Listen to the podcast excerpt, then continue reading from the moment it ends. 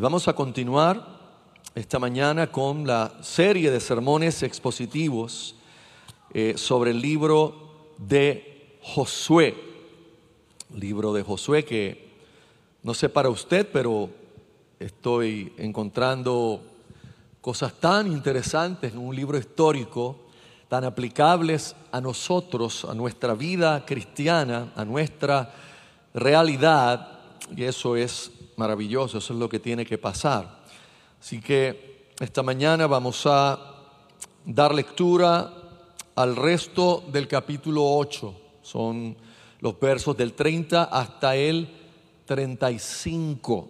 Si usted estuvo el domingo pasado, pues sabe que el pastor Dani trabajó ese capítulo 8 que es la batalla contra la ciudad de Ai y nos trajo verdades muy necesarias para nosotros, tomadas de ese episodio histórico, verdades para nuestra vida.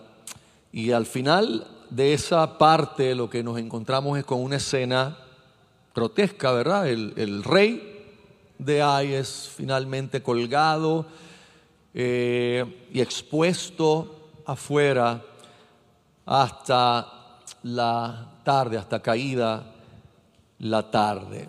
Eso es lo que tenemos.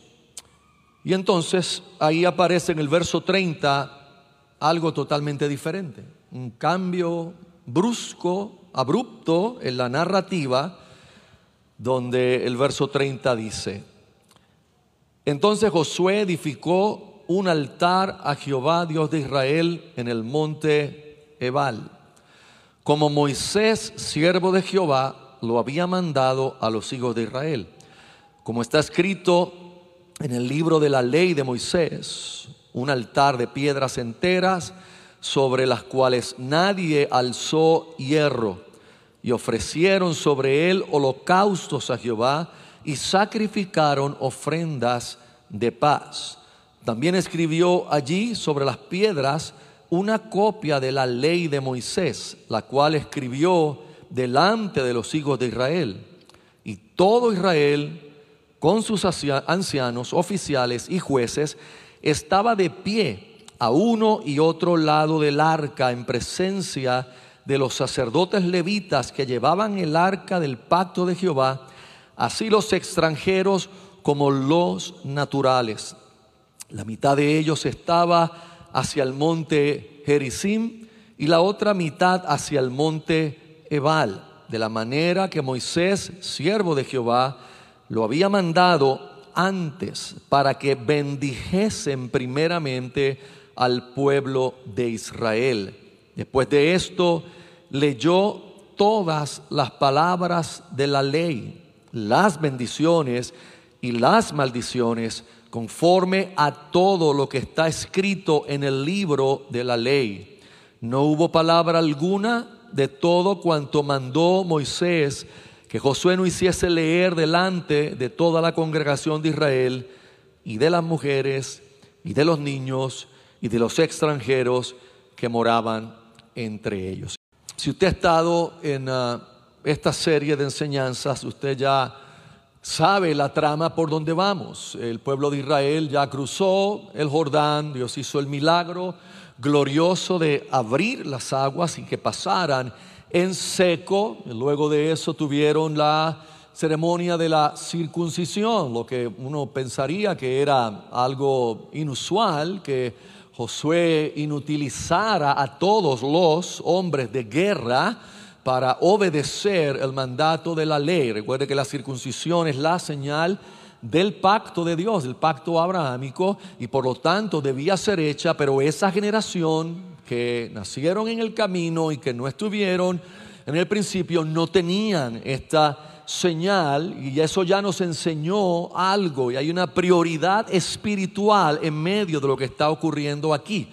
Recuerde, hermanos, esto no debe ser visto solo como un pueblo con un ejército que está conquistando. Este es el pueblo de Dios que está haciendo la voluntad de Dios. Y la voluntad de Dios para nosotros y para ellos es glorificar a Dios. No era simplemente alcanzar territorio, no era tomar ciudades, no era agarrar casas, ¿verdad? Y era la voluntad de Dios que es glorificarlo a Él en todo lo que hacemos. Así que luego entraron a Jericó, ya ustedes saben lo que Dios hizo, como la mano de Dios estuvo con ellos poderosamente para derrotar a esta ciudad, destruir a esta ciudad, y luego sabemos de la terrible incidente de un israelita que desobedeció las órdenes divinas de que no tomaran nada del botín, de que todo el botín fuese o quemado o aquellas cosas que Dios ordenó dedicadas al tesoro de la casa del Señor.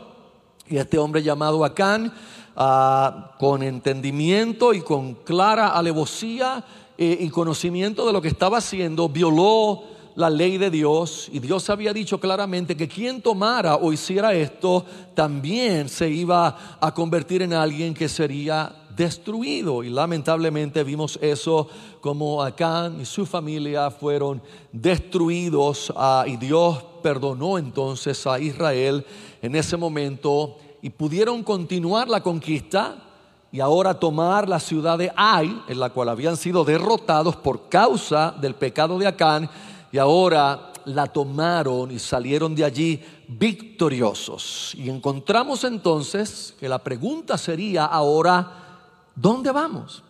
Recuerde que están en un momentum, volvieron después del incidente de Acán, volvieron a tomar el momentum de la conquista destruyen a Ai y ahora para cualquier estratega militar, para cualquier persona con entendimiento de esas estrategias, se entendería que deberían ir a otra ciudad para aprovechar la moral del pueblo, aprovechar la fuerza que el ejército ha tomado de nuevo y continuar la conquista. Y sin embargo, eso no es lo que nos encontramos en nuestro pasaje de hoy. Eso no es lo que tenemos en este capítulo, sino que ahora tenemos que Josué hace algo otra vez sumamente inusual y podríamos decir que sumamente peligroso para el bienestar de Israel si lo miramos desde un punto de vista humano y desde un punto de vista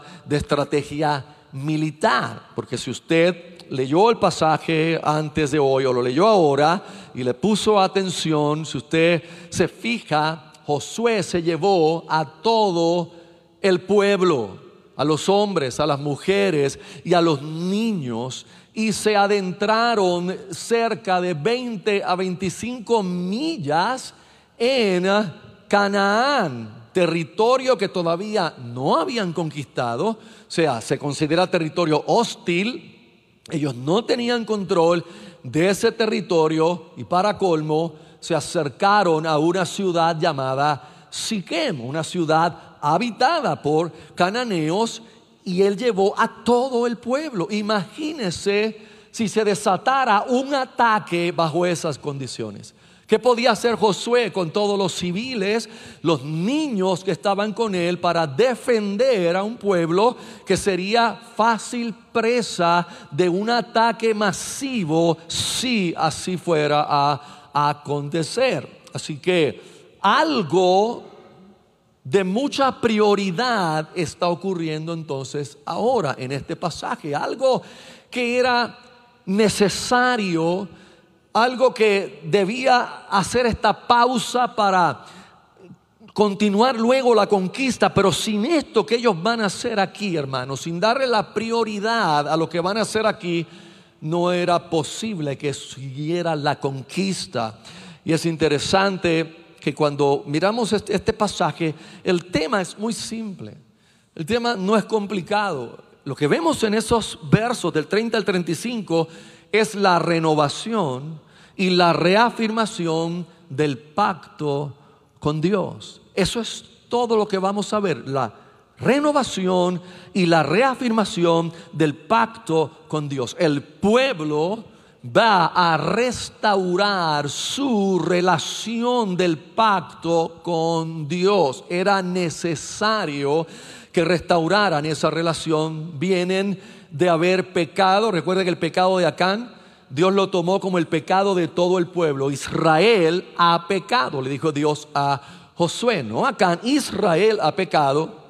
Y ahora era necesario que se cumpliese lo que Moisés les había ordenado antes de morir. Y eso usted después con calma lo puede ver en los últimos capítulos del libro de Deuteronomio, que, by the way, es la, la segunda vez que la ley se enseña, o la segunda ley, la segunda vez que la ley se establece, es en el libro de Deuteronomio. Y Moisés, antes de morir, tuvo unas órdenes especiales para cuando cruzaran el Jordán.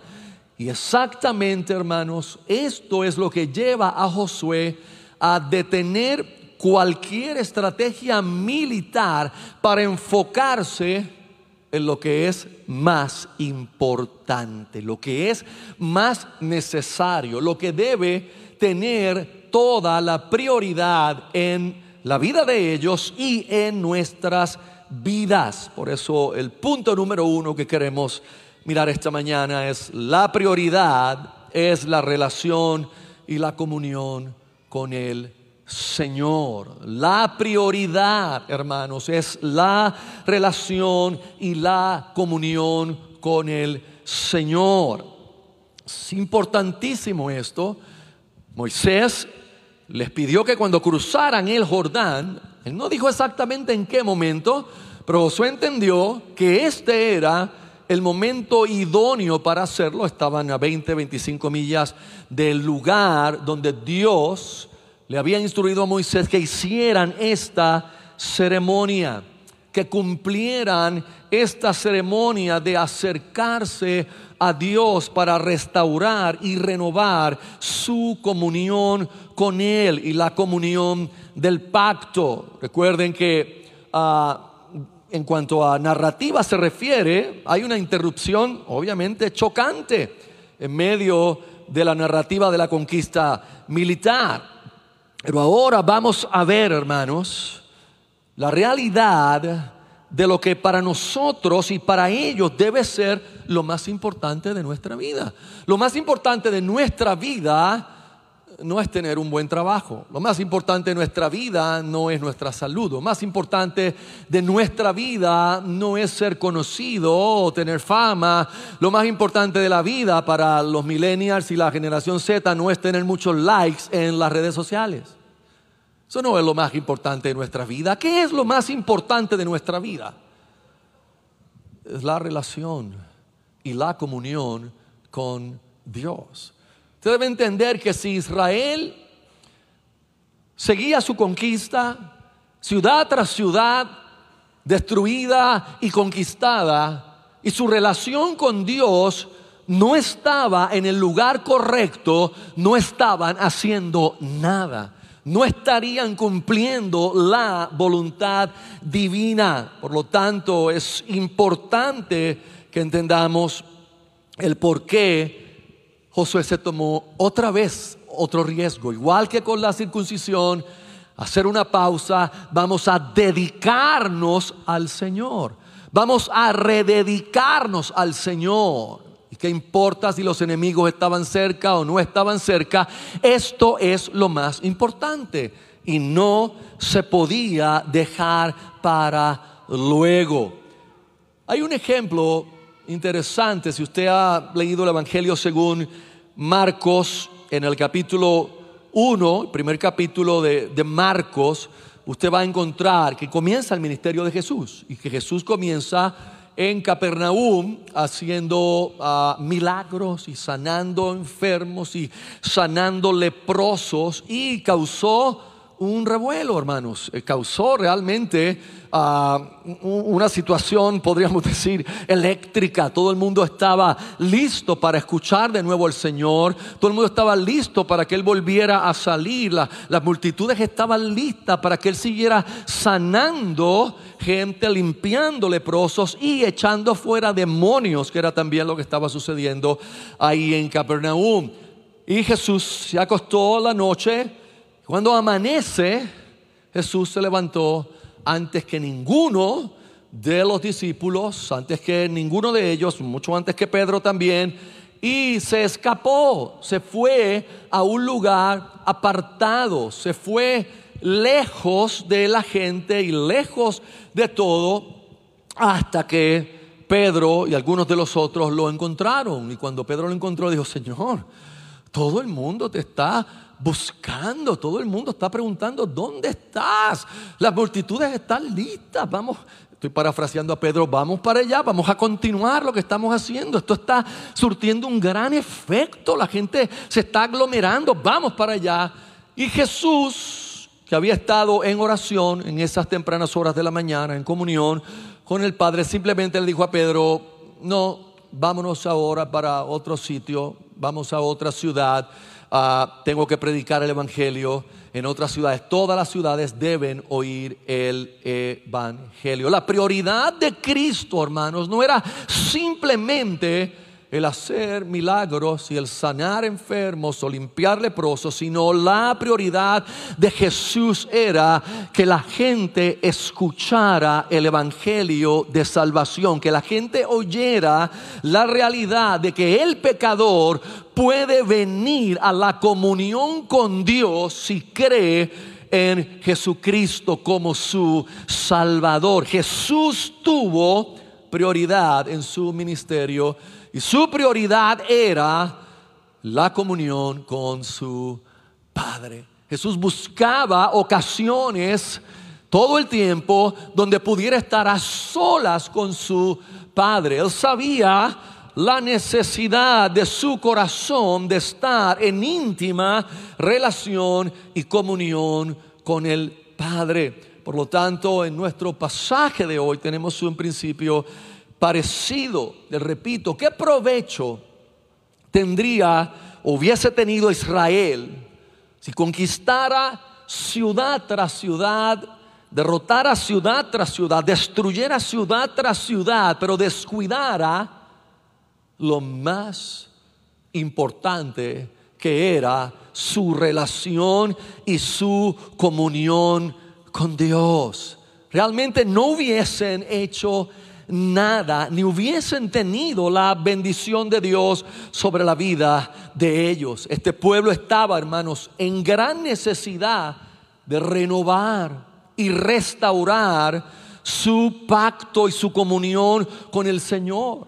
Necesitaban ofrecer los sacrificios que se habían ordenado en la ley de Moisés. Y es lo que vamos o lo que estamos viendo en nuestro pasaje. Se va a construir un altar y se van a hacer dos clases de sacrificios. Se van a hacer holocaustos, holocaustos.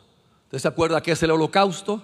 El holocausto es simplemente la ofrenda del animal completo, encendido con una gran nube de humo subiendo para el cielo hasta que el animal se consumiera total y perfectamente. Y la Biblia implica que esto sería olor agradable para Dios. El sacrificio de holocausto implica el perdón de los pecados. Recuerde que antes de que pusieran el cordero o la víctima en el altar del animal que iban a sacrificar, se le ponía, la persona ofrendante ponía la mano sobre el animal, implicando que sus pecados estaban siendo allí depositados ante la presencia del Señor y que esta víctima inocente estaría tomando el lugar del pecador. Y Dios prometió que los pecados serían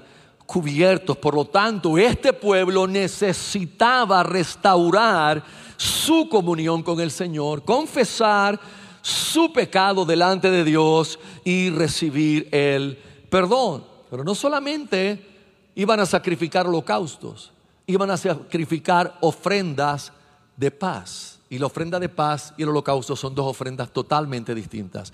En la ofrenda de paz, el animal que se va a poner en el altar no se consume totalmente, sino que parte de la carne se le dedica a Dios, pero parte de la carne que se queda cocida la come los sacerdotes y la come el ofrendante, la come la persona. Y si usted me acompaña un momento al libro de Deuteronomio, verso 26, verso 26 de Deuteronomio.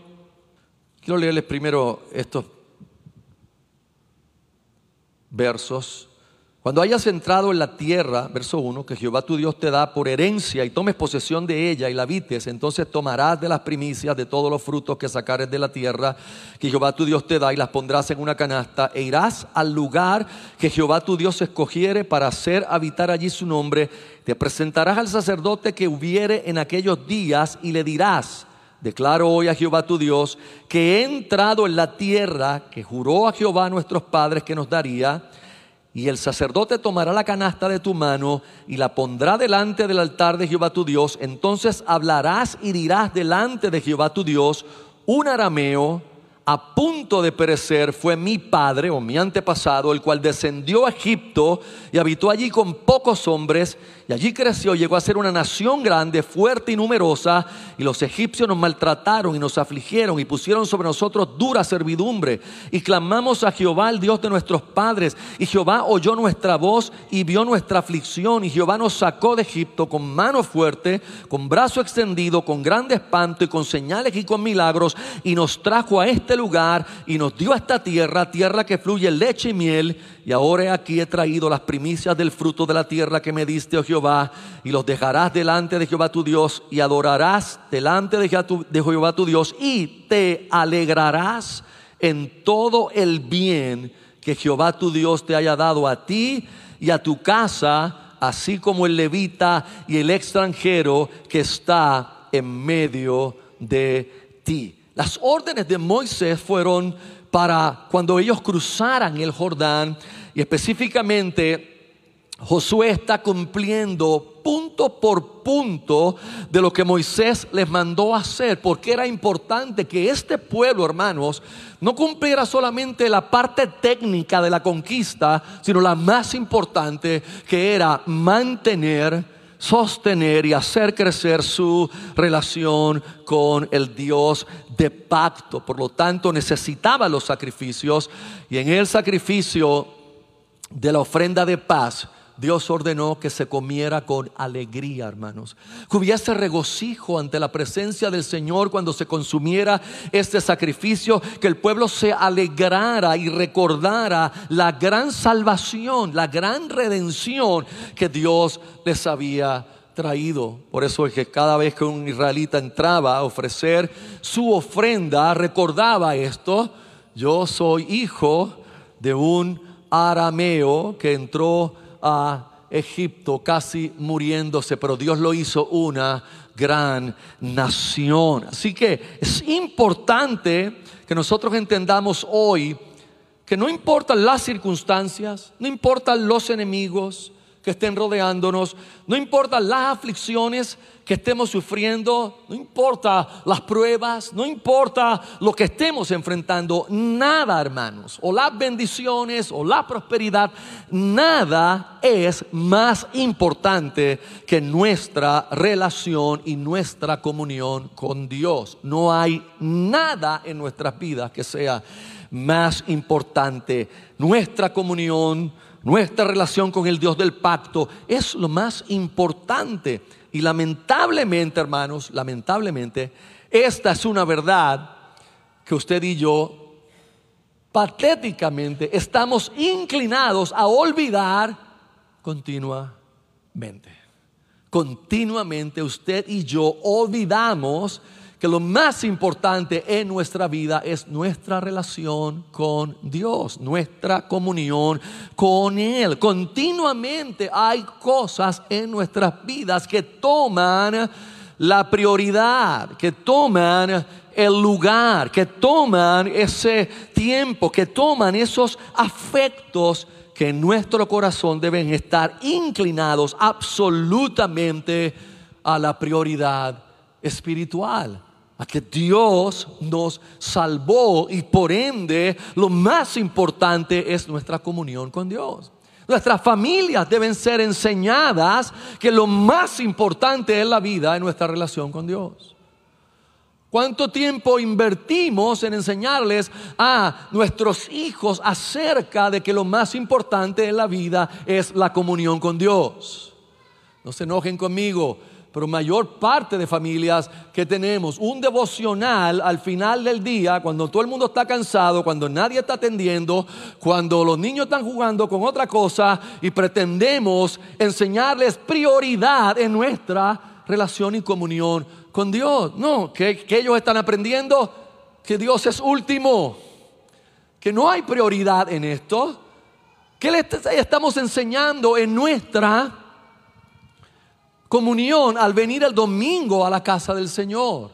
¿Están nuestros hijos aprendiendo la importancia del culto del domingo? de la reunión del pueblo de Dios o para nuestras familias eso es secundario o tercero, si hay tiempo, si no hay un cumpleaños, si no hay que visitar a fulano, si no hay una playa a la cual podamos ir, esa es la realidad de lo que pasa con muchas familias cristianas que luego cosecharán en el futuro las actitudes que hoy estamos nosotros demostrando delante de nuestros hijos, porque no hemos tomado como verdad práctica que la relación con Dios es lo más importante de nuestra vida.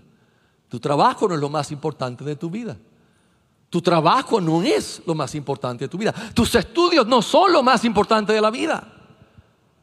Pero los padres a veces hemos actuado como eso como si los estudios de nuestros hijos, eso es lo más importante.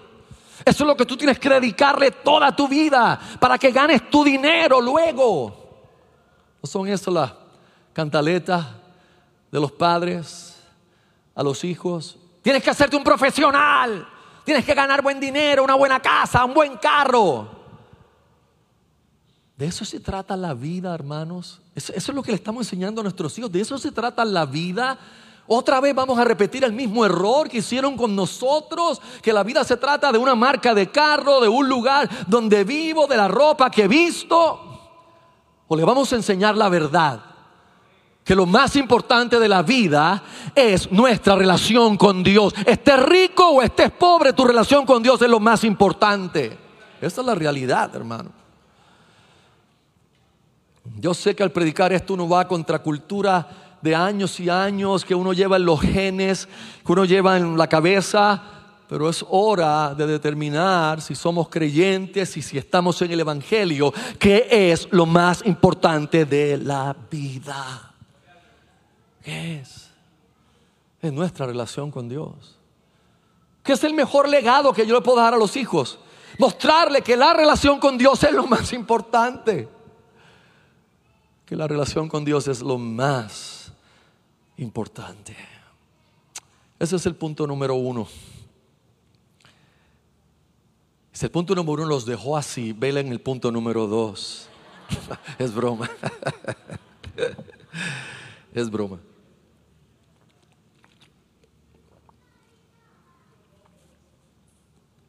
Nuestra relación pactual con Dios no puede ni establecerse ni renovarse en nuestros propios términos. En nuestros propios términos. Oh hermanos, cuánta convicción he tenido al, preparar este sermón, predicármelo a mí mismo.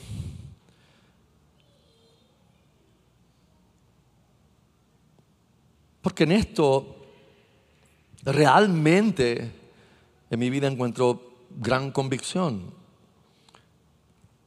el Espíritu Santo me deja ver áreas de mi vida donde tengo que confesar mi pecado. Porque todos nosotros, hermanos, de alguna manera hemos pensado que nuestra relación con Dios puede ser en nuestros términos. Nosotros estamos acostumbrados a relacionarnos con las personas en nuestros términos, en los términos en que nos sintamos más cómodos en los términos en que nos sintamos en mayor control. Yo me quiero relacionar con gente, pero, pero yo quiero tener el control de, esa, de ese tipo de relación, yo quiero tener el control de ese tipo de amistad. Y hemos pensado de alguna forma que nuestra relación con Dios es en nuestros términos. Que delante de nosotros hay un gran buffet y que nosotros podemos escoger de lo que Dios nos ha pedido, de lo que Dios nos ha ordenado, escoger aquellas cosas que en nuestra relación a mí me sean más agradables o, o, me sean mejores o que en cuanto a mi entendimiento y mi opinión sean más satisfactorias para mí. Para nosotros se nos olvida algo y se nos olvida todo el tiempo. Usted y yo no tendríamos ninguna relación con Dios si Dios no hubiese iniciado esta relación, hermanos. Ese es el problema de la mala doctrina. Cuando la gente piensa que ellos buscaron a Dios, cuando la gente piensa que un buen domingo ellos se levantaron de la cama y dijeron, oye, es tiempo de convertirnos, es, es, tiempo de buscar al Señor, es tiempo, vamos a llevarnos familia. Y vinieron a una iglesia, sí, yo quiero, y pasaron al frente, yo vine a buscar a Dios, usted no vino a buscar a nadie. Dios te buscó a ti cuando tú no lo amabas, hermano. Dios nos buscó a nosotros cuando aún en nuestros pecados, cuando aún siendo pecadores, Cristo murió por nosotros. Dios nos trajo a una relación con Él. Nos trajo a esa relación con Él. Pero no solamente nos trajo, a través de esa relación, en Cristo nos ha dado vida. La vida abundante que dice Cristo, la vida eterna que no tiene final. Pero no terminó ahí. Él nos trajo a la relación, pero también nos ha dicho, bien, yo te traigo una relación conmigo, pero esta, esta es la manera en que tú y yo nos vamos a relacionar. Esta es la forma. Aquí te voy a dejar las obligaciones y la forma de relacionarte conmigo que es a través de la adoración. Tú me vas a adorar, nos vamos a relacionar y yo te voy a decir cómo, cuándo, dónde, de qué manera, en qué forma tú lo vas a hacer. Y que nosotros hemos dicho delante del soberano Dios, bueno, a mí no me gusta esta parte, por lo tanto no lo voy a hacer. Yo voy a llegar a la iglesia cuando estén predicando porque a mí no me gusta cantar. No, me gustan las canciones, por eso voy a la predicación. Hermano, pero es que esto no es ponderosa, esto, esto no es. Bueno, ya ponderosa pasó al más allá. Ahora, ¿quién está viniendo? ¿Cuál es el que está viniendo? Hay uno nuevo americano que está viniendo, un Golden Corral, eso mismo. La gente no se da cuenta cómo nos tratan como animales. Golden Corral, vengan al corral todos. Vamos, vacas, cerdos, entren al corral. Es broma. Vengan a comer. Deje su collar en la puerta. Hermanos, Dios no nos puso aquí para yo inventarme ahora cómo lo adoro. De ahí venimos nosotros, de esa barbaridad, de tratar de inventar. Y la supuesta creatividad de inventar formas y nuevas maneras de adorar a Dios y nuevas formas de atraer al no creyente, a la gente, a una iglesia, para que se sientan bien y se sientan cómodos y escuchen cosas lindas, escuchen que son campeones, escuchen que Dios quiere darles todas las cosas que su corazón desea y que salgan contentos para que regresen el próximo domingo. Eso es lo que la iglesia pensó en algún momento, hermanos. Nada más lejos de la realidad. Mi meta aquí hoy no es que usted salga de aquí sintiéndose bien. No, yo no soy un motivador. Mi meta no es que usted salga de aquí psicológicamente balanceado. Yo no soy un psicólogo. Mi meta es que usted hoy pueda ver la belleza y la gloria de Cristo y que delante de Él usted reconozca su necesidad de un Salvador, que usted es un pecador que no tiene ningún derecho a decir cómo va a ser su relación con Dios. Porque ya Dios nos lo dijo. Está aquí. 66 libros, más de 40 escritores, 1600 años, tres idiomas, tres continentes para escribirse la poderosa, inerrante, infalible, clara, precisa, suficiente palabra de Dios. Ahora usted entiende por qué Josué hizo lo que hizo con tanto detalle. Eh, él no venía a inventar nada. Ya en el capítulo 27, luego del, otro que le cité, 27.2, si son tan amables, Deuteronomio 27.2, aquí está lo que ordenó Moisés. Y el día que pases el Jordán a la tierra que Jehová tu Dios te da, levantarás piedras grandes y las revocarás con cal. Eso de revocarás con cal en la Reina Valera lo que implica es, si usted quiere traerlo aquí a, la, a la eh, Al, lenguaje boricua, es empañetarlas con cal. Vas a pasarle cal. ¿Cuál era el propósito? Que se pudiera escribir sobre la roca. O sea, la vas le vas a pasar una capa de cal de manera que se pueda escribir y escribirás en ellas todas las palabras de esta ley cuando hayas pasado para entrar en la tierra que Jehová tu Dios te da, tierra que fluye leche y miel, como Jehová el Dios de tus padres te ha dicho. Cuando pues hayas pasado el Jordán, levantarás estas piedras que yo os mando hoy en el monte Ebal y las revocarás con cal y edificarás allí un altar a Jehová tu Dios altar de piedras, no alzarás sobre ellas instrumento de hierro, de piedras enteras edificarás el altar de Jehová tu Dios y ofrecerás sobre él el holocausto a Jehová tu Dios y sacrificarás ofrendas de paz y comerás allí y te alegrarás delante de Jehová tu Dios y escribirás muy claramente en las piedras todas las palabras de esta ley. Dígame si el pasaje que tenemos hoy no es la repetición de eso. Pero en vez de la repetición es la ejecución de eso. Eso es lo que exactamente Josué cuidó de hacer, palabra por palabra. 20, 25 millas se adentra en Canaán hacia el norte de Canaán y llega hasta ese valle donde está la ciudad de Siquem y donde hay dos montes en medio de ese valle, el monte uh, y el monte Ebal, la ciudad de Siquem queda en parte en el medio de esas dos montañas. Y Dios le dio instrucciones exactas de qué hacer.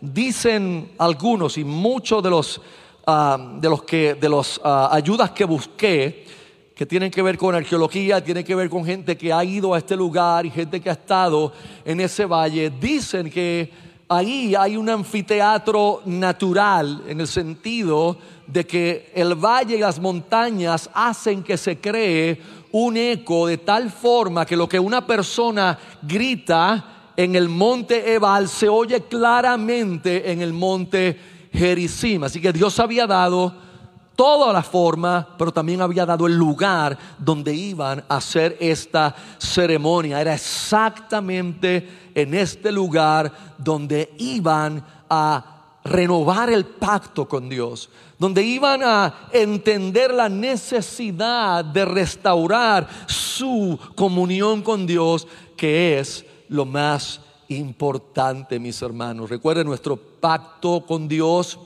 nuestra relación con Dios no puede ni establecerse ni renovarse en nuestros términos. Dios nos ha dado todo lo necesario para nosotros obedecerlo.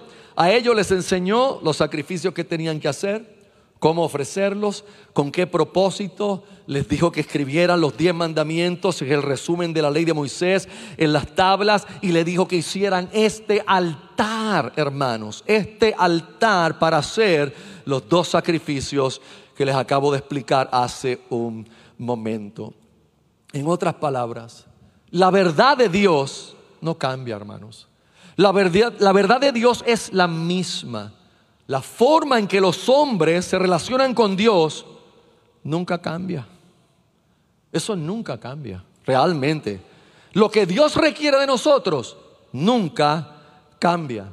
No importa si estamos más modernos hoy, si hay tecnología, si tenemos redes sociales, si tenemos internet, nuestra relación con Dios, la forma de relacionarnos con Dios no cambia, porque la forma de relacionarnos con Dios Él estableció en su palabra y su palabra no cambia. Jesús dijo, el cielo y la tierra pasarán, mas mi palabra no pasará. No cambia la manera de relacionarnos con Dios. Y tenemos una gran necesidad, hermanos, de mantenernos leales en nuestra relación con aquel que es el único camino, el único camino que Dios ha revelado, que es Jesucristo nuestro Señor. Ahora, miremos algo que es para mí, en mi humilde opinión, lo más importante en esta narrativa en el libro de Josué. Ellos llegan al lugar, ellos tienen las piedras que van a usar, ellos levantan el altar. Pero usted se fijó dónde levantaron el altar. ¿Usted se fijó en cuál monte levantaron el altar ellos? ¿En cuál monte levantaron el altar?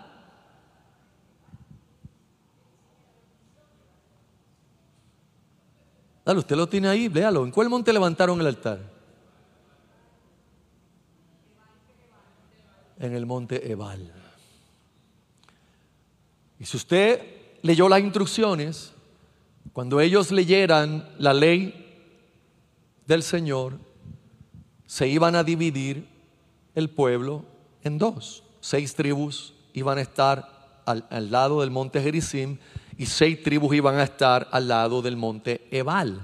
Desde el monte Ebal se leerían las maldiciones de aquellos que traspasan la ley, de aquellos que tienen infracción contra la ley, de aquellos que desobedecen la ley. Y desde el monte Gerizim se leerían todas las bendiciones de aquellos que obedecen la ley. Si usted ha leído, no tengo el tiempo, hermanos, pero si usted ha leído el final de Deuteronomio, ha leído esos capítulos 26, 27 y 28, y usted ha leído la lista de las bendiciones que serían proclamadas desde Gerizim, y ha leído la lista de las maldiciones que serían proclamadas desde Ebal, usted tiene que haberse dado cuenta que esa lista es sumamente comprensiva y que abarca todas las esferas y todos los dominios de la vida.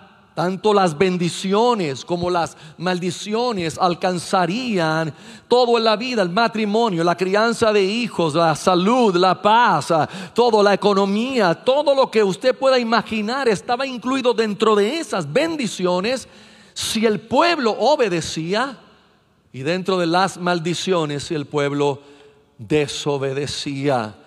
Y sin embargo, nos sorprende lo lógico que uno pensaría es que el altar para sacrificar lo hubiesen puesto donde? En el monte Gerizim. Porque es el monte donde se iban a proclamar qué? Las bendiciones. Pero es exactamente lo contrario. Porque es lo que usted y yo necesitábamos.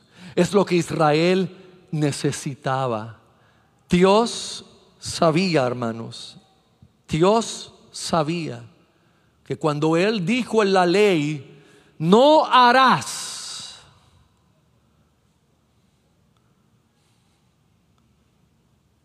usted y yo qué haríamos? Haríamos.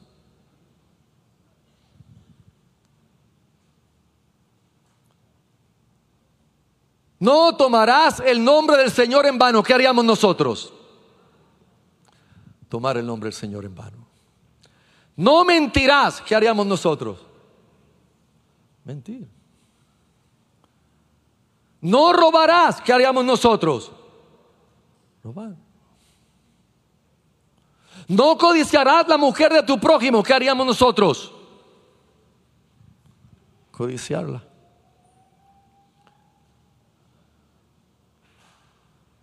Entonces ha visto lo que nuestro maravilloso Dios hizo, hermano. ¿Usted ha visto lo glorioso que nuestro Dios ha hecho? Dios nos dio la manera de escapar de la condenación y de la maldición. Por eso el altar no podía estar en Jericim, tenía que estar en Ebal, porque allí se, proclamarían las maldiciones de los que quebrantan la ley. El pueblo quebrantaría la ley. ¿Y qué necesitaba? El escape, el rescate dado por Dios. Porque en Jericim lo que habían eran justos, que no había ninguno realmente, pero en Ebal está lo que Cristo dijo. Cristo dijo que los sanos no necesitan médico, sino los enfermos. Y que Él vino a quién? A los enfermos, a los pecadores, a los necesitados del rescate, a los necesitados de salvación. Esta vez se repitió la ley de nuevo, hermanos. Esta gente estuvieron horas en este lugar. Esta gente leyó cada palabra de la ley de Moisés. En las piedras escribirían los diez mandamientos, que es el resumen. Pero nuestro pasaje dice que leyeron cada palabra de la ley de Moisés. Tanto las bendiciones como las maldiciones. Pero todo eso precedido del sacrificio de holocausto y del sacrificio de ofrendas de paz apuntando a que un día vendría uno que siendo inocente, sin culpa ninguna, sería colgado en un madero y la gente lo tendría como maldito porque él llevaría la maldición en nuestro lugar. Gálatas 3:13 el apóstol Pablo enseña esa gloriosa verdad, que Cristo nos redimió de la maldición de la ley, hecho por nosotros maldición, porque está escrito, maldito todo el que es colgado en un madero. Por lo tanto, Dios que nos ha dado la ley, también nos ha dado la salvación en medio de la ley. Dios que nos dio también la maldición, nos dio el rescate en medio de la maldición. Y ese rescate es nuestro Señor Jesucristo. Es importante que veamos que cuando este altar fue construido en este monte Ebal, iba a ser de piedras no cortadas, no Ningún hierro podía pasar por estas piedras. Tenían que ser de piedras naturales, tomadas y colocadas para hacer el altar. Hay varias cosas que los expositores ven con eso. A mí la más que me hace sentido, la más que realmente me hace ver el esplendor del texto bíblico, es que la razón de que estas piedras no tendrían ningún corte, ninguna marca humana, es porque en la salvación usted y yo no ponemos nada. Nada, hermanos. Usted no ha puesto nada para que Dios en Cristo te declarara justo. Y sin embargo, hoy la iglesia cristiana y nosotros mismos nos hemos llenado de un humanismo tan grande, tan grotesco, hermanos. Hemos pretendido que nosotros tenemos la facultad para salvarnos a nosotros mismos e inclusive para salvar a otros a través de aquellas cosas que el hombre en su sabiduría piensa que puede hacer. Y este pasaje nos recuerda que nosotros no podemos hacer nada para salvarnos, hermanos. Usted está aquí esta mañana de pura gracia. Usted está sentado en esta iglesia y sentada en esta iglesia de pura misericordia, de pura gracia. ¿Usted recuerda la conversación de Jesús con la mujer samaritana? ¿Usted no sabe que ellos hablaron un poquito de esto que estamos nosotros hoy predicando aquí? ¿Usted recuerda que ella intentó primero abordarlo a él con una discusión teológica acerca de la adoración, ¿Y dónde se adora? Porque ustedes los judíos dicen que se adora en Jerusalén, pero nosotros, samaritanos, decimos que es aquí. ¿Dónde era que ella estaba señalando? El monte Gerizim. Ella estaba señalando. Pero qué cosa, los samaritanos perdieron de perspectiva que el altar se levantó en el monte Ebal. Y ellos levantaron un altar de adoración en el monte Gerizim, no entendiendo nada de lo que Dios estaba enseñando a través de los sacrificios de sangre y a través de la oportunidad que nosotros tenemos de escapar del juicio y de la condenación divina a través de Cristo. Por eso Cristo cortó la conversación teológica, poquito abrupto y le dijo, mira, vamos a cambiar el tema porque ustedes no saben a quién adoran ni lo que están haciendo. Ustedes, no saben a quién adoran. Pero a mí hay algo más que me interesa, fíjate. Dame, ¿Dónde está tu esposo? No, tengo. Bien has dicho, porque cinco maridos has tenido y el que tienes ahora no es tuyo. ¿Qué hizo Jesús, hermanos? Bueno, lo mismo que yo estoy tratando de hacer hoy. Uno, exponiendo nuestra ignorancia de Dios. Y segundo, exponiendo la verdad de nuestro corazón. Exponiendo la realidad de nuestro interior ante nuestro Dios Todopoderoso. ¿Para qué? Para que el único que importe sea el Salvador. Cristo lo que le estaba diciendo a ella, mira, olvídate de Jericim, de Jerusalén, porque ya, ya eso no tiene la importancia, eso solo apuntaba a uno. Y ese uno es el que te habla. Ese uno es el que está teniendo esta conversación contigo. Por lo tanto, amados hermanos, la salvación es solamente por gracia. Los judíos venían a adorar al Señor y tenían que repetir esa letanía que le dio Moisés. Yo soy hijo de un arameo casi muerto que llegó a Egipto y que Dios hizo una gran nación. Nosotros no venimos aquí cada domingo a repetir esa letanía. Nosotros venimos aquí cada domingo a decirle al Señor, Señor, aquí vengo como un pecador que ha sido alcanzado por la gracia de mi hermano mayor que en la cruz del centro entregó su vida por mí para darme salvación y para darme vida eterna.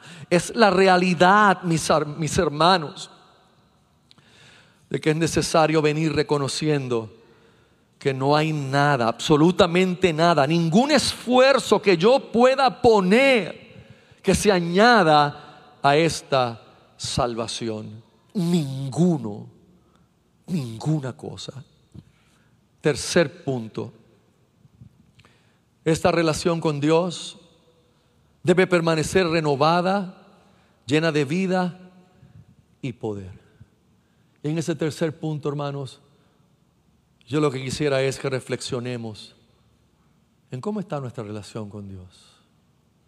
Pero por favor, no, no se vaya a la parte teológica de entender, bueno, pues el sacrificio fue suficiente, yo estoy bien porque Cristo hizo todo perfecto. Amén.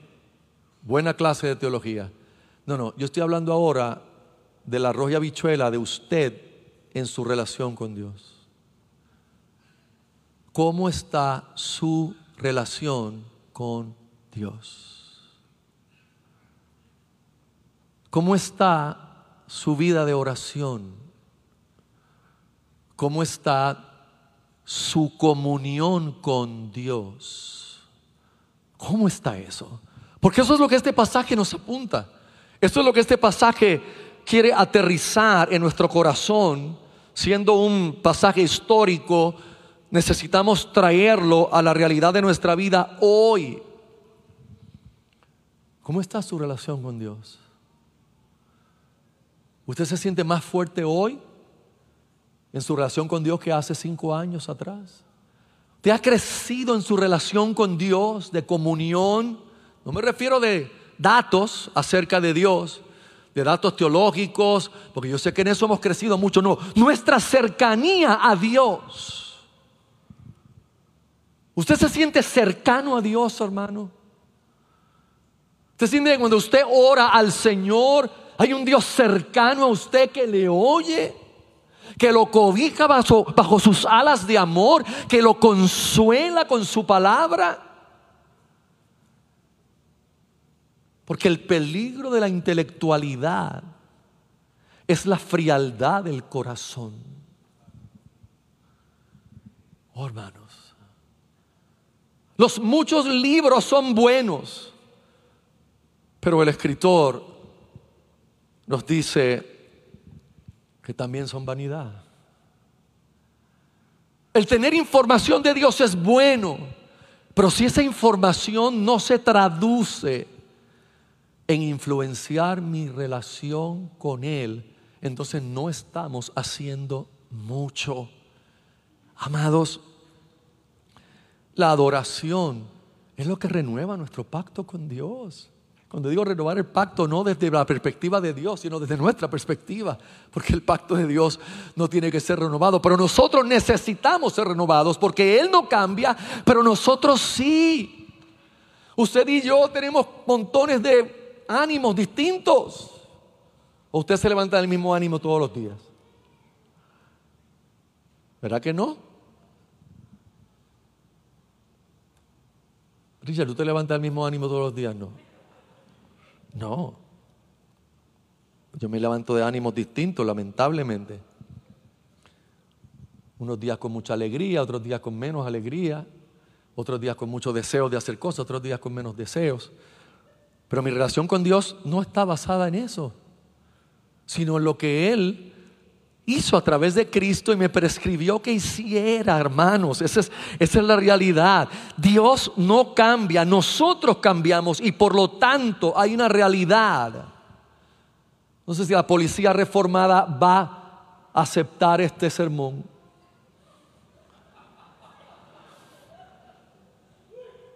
Pero no me importa, anyway porque yo creo que es una verdad, es una convicción.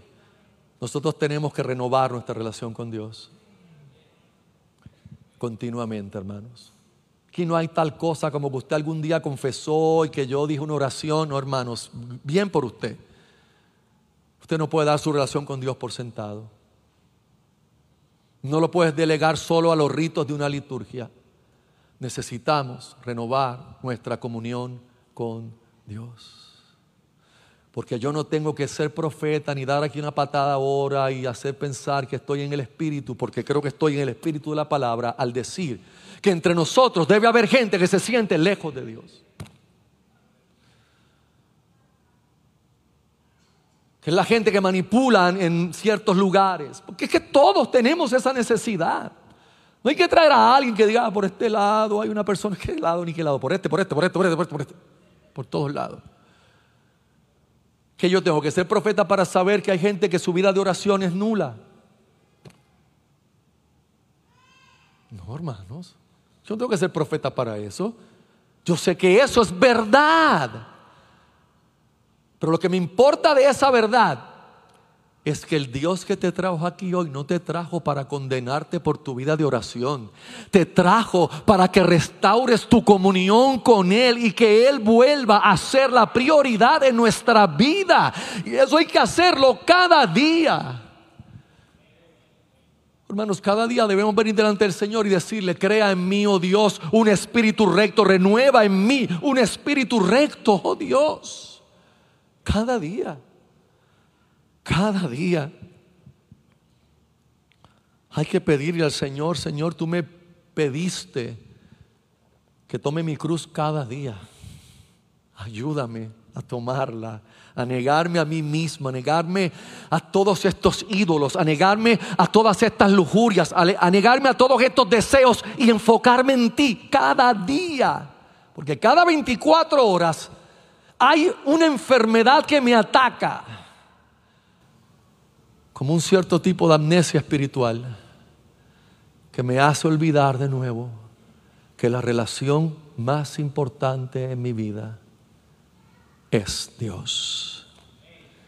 Que la comunión que mayor yo necesito en mi vida, o la más que necesito, es la comunión con Dios.